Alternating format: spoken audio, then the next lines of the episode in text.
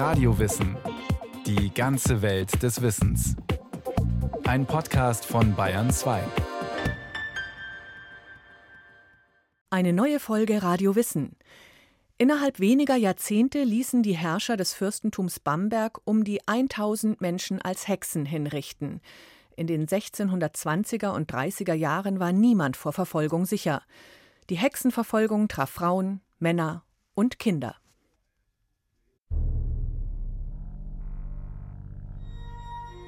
Zu viel hunderttausend gute Nacht. Herzliebste Tochter Veronika. Unschuldig bin ich in das Gefängnis gekommen. Unschuldig wurde ich gefoltert. Unschuldig muss ich sterben. Denn wer in dieses Haus kommt, muss ein Hexer werden. Oder er wird so lange gefoltert, bis er etwas aus seinem Kopf verdichten muss. Falls ihm, Gott erbarme sich, etwas einfällt. So beginnt der Abschiedsbrief des Bamberger Bürgermeisters Johannes Junius. Als er diese Zeilen niederschreibt, steht seine Hinrichtung unmittelbar bevor. Unter schrecklicher Folter und als gebrochener Mann hatte er gestanden, ein Hexer zu sein. Es ist der Sommer des Jahres 1628. Die Jahre um 1628 markieren den schrecklichen Höhepunkt der Bamberger Hexenprozesse, in deren Feuern mindestens 900 unschuldige Menschen umgebracht wurden. 1628. Seltsam. Gilt nicht das Mittelalter als die große Zeit der Hexenverfolgungen? Und wie kann Johannes Junius, Mann und Bürgermeister, der Hexerei bezichtigt werden?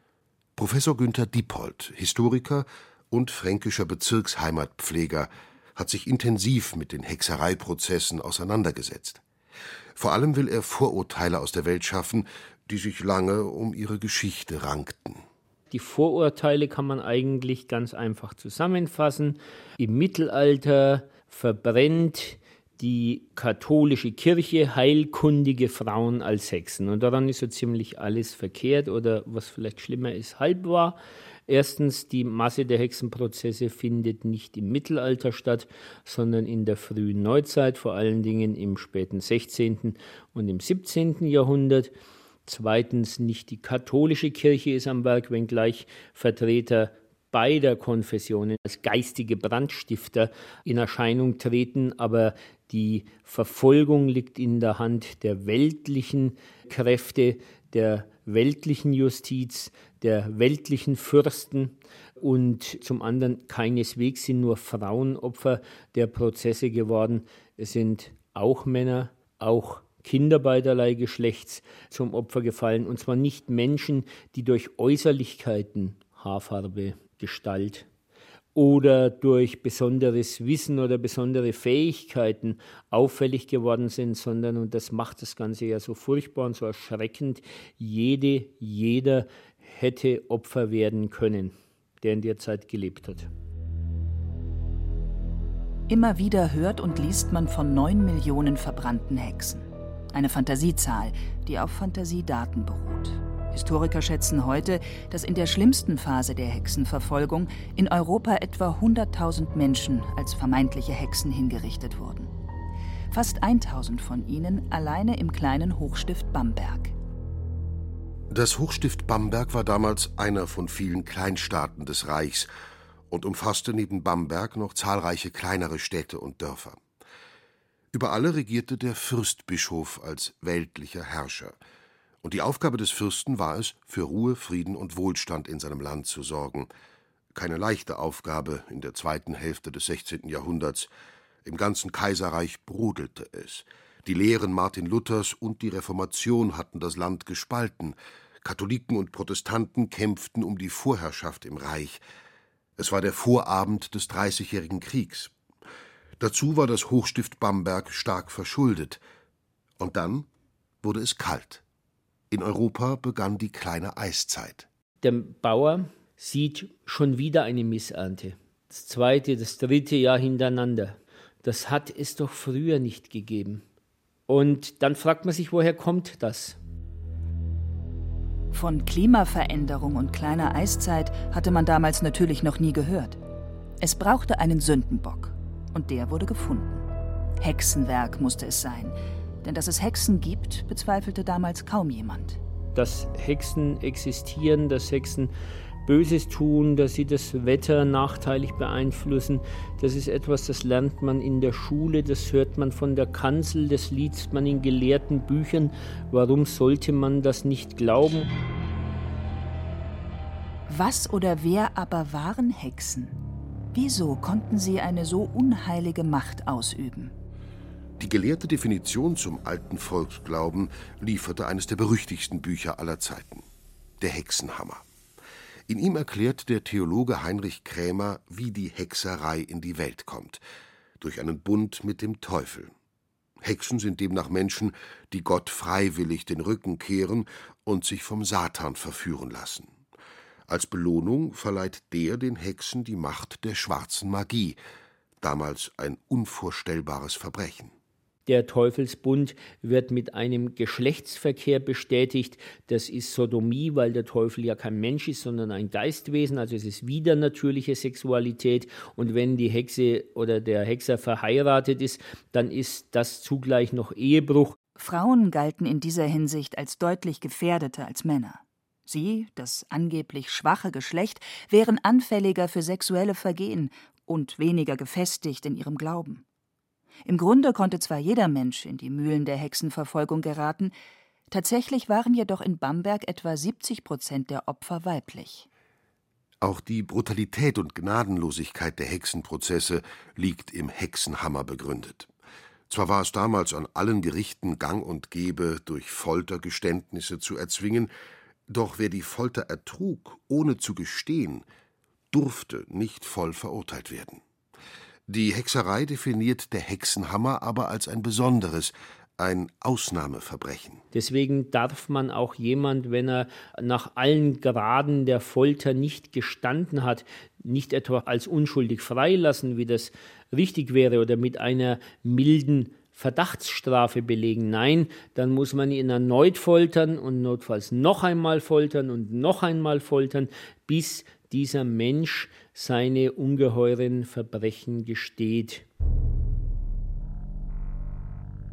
Der Henker kam und hat mir die Daumenschrauben angelegt und beide Hände so zusammengedrückt, dass mir das Blut aus den Nägeln herauskam, so dass ich meine Hände vier Wochen nicht gebrauchen konnte, wie du an meinem Schreiben siehst. Als nun der Henker mich wieder ins Gefängnis führte, sagte er zu mir, Herr, ich bitte euch um Gottes Willen, gesteht etwas, ob wahr oder nicht. Denkt euch etwas aus, denn ihr könnt die Folter nicht überstehen, die man euch antut. Auch wenn ihr sie aushaltet, so kommt ihr doch nicht hinaus, sondern es wird eine Folter auf die nächste folgen, bis ihr sagt, dass ihr ein Hexer seid. Dann lässt man euch zufrieden. Schon 1487 wurde der Hexenhammer veröffentlicht. Es dauerte aber fast 100 Jahre, bis sich eine gelehrte Diskussion um seine Inhalte entspann. Seine volle Macht entfaltete er erst, als das Wetter immer schlechter und das Volk immer unruhiger wird. Dass es Hexen geben muss, stand also außer Zweifel. Allerdings, ausgerechnet die großen Institutionen der römischen Kirche und des Kaiserreiches lehnten groß angelegte Hexenprozesse eindeutig ab. Ihnen war das Risiko zu groß, Unschuldige könnten hingerichtet werden, und man könnte das Volk in Aufruhr versetzen. Sogar die berüchtigte Inquisition stellte sich strikt gegen Massenprozesse. Dort, wo die Inquisition Einfluss hatte, vor allem im Kirchenstaat, wurden Hexen nie systematisch verfolgt. Das heißt, wäre die Inquisition hierzulande einflussreich gewesen, dann hätte es vieles nicht gegeben, was es unter dem Einfluss der weltlichen Herrschaften leider gegeben hat. Dass es überhaupt zu Prozessen kommen konnte, liegt an der damaligen Herrschaftsstruktur. Man spricht gerne von einer Zeit des Frühabsolutismus. Das Staatswesen war ganz auf den jeweiligen Fürsten ausgerichtet, auch die Justiz. Die Entscheidung, Hexenprozesse zu billigen, lag letztlich beim Fürstbischof. Bischof Neidhard von Thüngen war in Bamberg der erste, der Hexenprozesse genehmigte. Während seiner Regierungszeit in den 1590er Jahren wurden mindestens vier vermeintliche Hexen hingerichtet. Insgesamt blieb die Hexenfrage für Neidhardt aber ein Randthema. Er war mehr damit beschäftigt, die Protestanten aus seinem Land zu vertreiben. Danach könnte man sich noch immer um die Hexen kümmern. Unter seinem Nachfolger Johann Philipp von Gebsattel wurde keine einzige angebliche Hexe hingerichtet. Bischof von Gebsattel war in religiösen Dingen sehr tolerant. Er liebte gerne und gut, war eher Politiker als Geistlicher und führte schon deshalb keine Hexenprozesse, um keine Unruhe zu stiften. Nach zehn Jahren im Amt starb Gebsattel.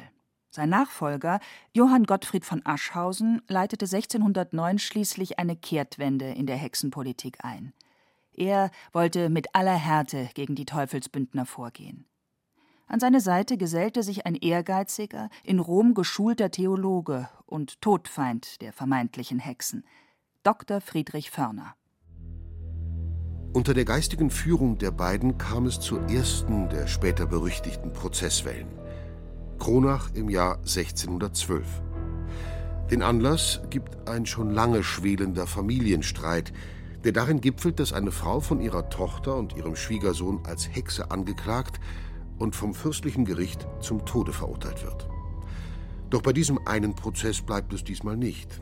Unter der Folter hatte die Angeklagte Namen genannt von anderen angeblichen Hexen. So kommt es, dass im Verlauf eines Jahres in Kronach insgesamt 15 Menschen hingerichtet werden. Den Prozesswellen lag ein wichtiger Teil des Hexenglaubens zugrunde: der Hexensabbat. Von Zeit zu Zeit, so glaubte man, treffen sich die Hexen, Zauberer und Dämonen der Gegend bei einem solchen Hexensabbat. In Wäldern, auf Bergen oder mitten in der Stadt. Dort feiern sie mit dem Satan eine rauschende Orgie. Das führt dazu, dass beim Verhör die Ankläger fragen, du warst beim Hexensabbat. Dann gesteht man das. Wen hast du dort gesehen? Dann nennt man das Tote.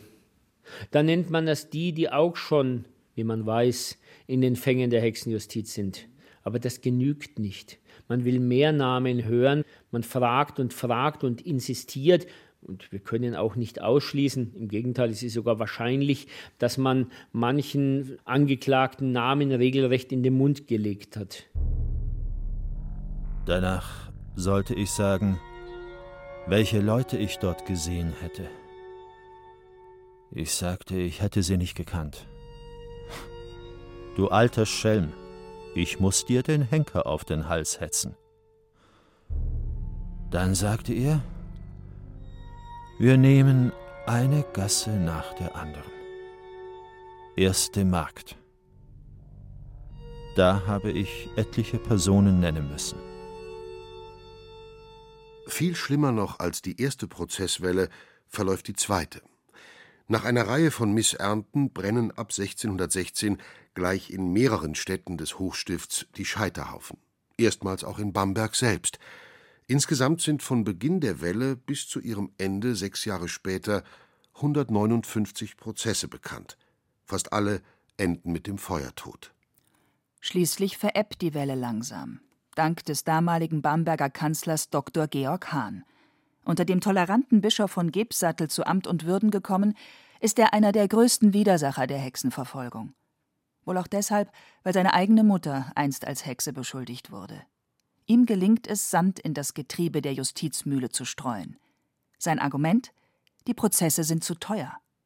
Die vielen Prozesse strapazierten die ohnehin leeren Kassen des Hochstifts gewaltig, ausgerechnet jetzt, wo der Dreißigjährige Krieg begonnen hatte und noch mehr Kosten verursachte. Diese Umstände macht sich Kanzler Georg Hahn zunutze, um den Prozessen den Geldhahn zuzudrehen. Zwar werden einmal Gefangene nicht freigelassen, aber immerhin wird niemand mehr verhaftet. Tatsächlich folgen einige ruhige Jahre. Keine Prozesse, keine Scheiterhaufen, Hahn bleibt Kanzler und Johannes Junius bekleidet wiederholt das Amt des Bürgermeisters. Doch es ist die Ruhe vor dem Sturm, und Georg Hahn wird seinen Widerstand gegen die Prozesse noch bitter bereuen. Es kommt zu einer erneuten Wende unter Bischof von Aschhausens Nachfolger.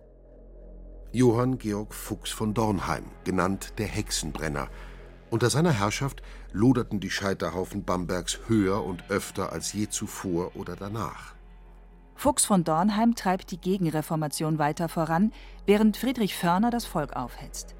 Als Weihbischof hält er flammende Hasspredigten gegen die Hexen und fordert die Menschen auf, der Obrigkeit mehr Druck zu machen. 1626, nach wenigen Einzelprozessen, brechen alle Dämme. Ein verheerender Nachtfrost in der Nacht des 26. Mai richtet gewaltige Schäden an. Die Hexen haben augenscheinlich wieder an Macht gewonnen. Jetzt muss etwas getan werden. Es ist der Beginn der größten Prozesswelle der Bamberger Geschichte. Das ist so generalstabsmäßig durchgeplant, wie man es aus dem Regierungshandeln so konsequent kaum kennt. Ganz erschütternd gut durchgeplant. Ab 1626 werden jedes Jahr mehr Prozesse geführt. Wieder endet fast jeder tödlich. Um Geld zu sparen, lassen sich die Verfolger etwas einfallen. Es gilt, weniger Holz zu verbrauchen, denn Holz ist damals eine wertvolle Ressource. In Zeil, wo die meisten Hinrichtungen stattfinden, lässt man deshalb einen großen Ofen bauen. Ein rundes Gebäude mit einem steinernen, flachen Dach. Auf ihm finden die Hinrichtungen statt. Die Opfer werden nun regelmäßig geköpft, aber weil ja die eigentlich vorgesehene Strafe für im Hexereiprozess der Feuertod ist, deswegen wird die Leiche anschließend verbrannt. Ein Krematorium also, das einzig dem Zweck dient, die Verfolgung preisgünstiger zu gestalten. Um die Massen an Verdächtigen unterzubringen, entsteht auf Förners Veranlassung mitten in Bamberg ein Spezialgefängnis, das sogenannte Malefizhaus. Ein zweistöckiger Steinbau mit 40 Zellen, umringt von einer hohen Steinmauer. In diesem Gefängnis verfasst auch Johannes Junius 1628 seinen Brief. In dem Jahr, in dem die Verfolgung mit fast 200 dokumentierten Prozessen ihren absoluten Höhepunkt erreicht. Alle Bevölkerungsschichten sind nun betroffen, das einfache Volk wie auch die Eliten.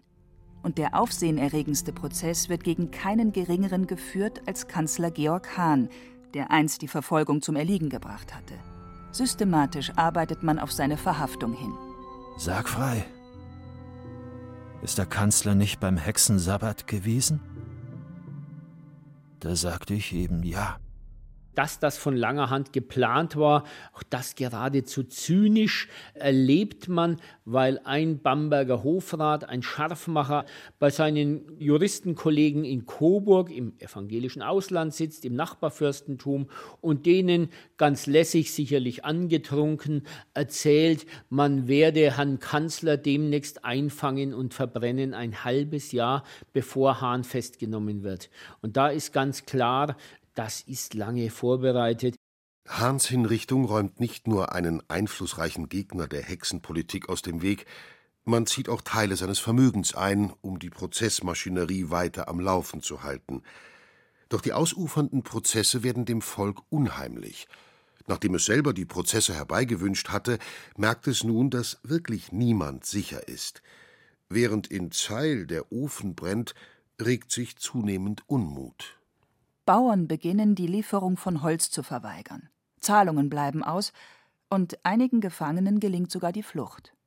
Zudem wird einem Vertreter des Hofrats in Zeil, wohl im Suff, ein Büchlein entwendet. Darin enthalten die Verdächtigenlisten. Wahrscheinlich finden sich etliche Einwohner Zeils auf dieser Liste. Die Lage gerät zunehmend außer Kontrolle.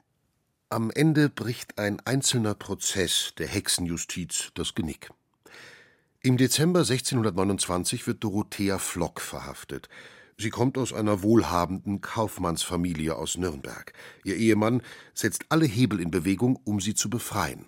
Und tatsächlich erwirkt er vom kaiserlichen Hofrat ein Mandat zu ihrer sofortigen Freilassung. Doch die Hexenbrenner bekommen Wind davon.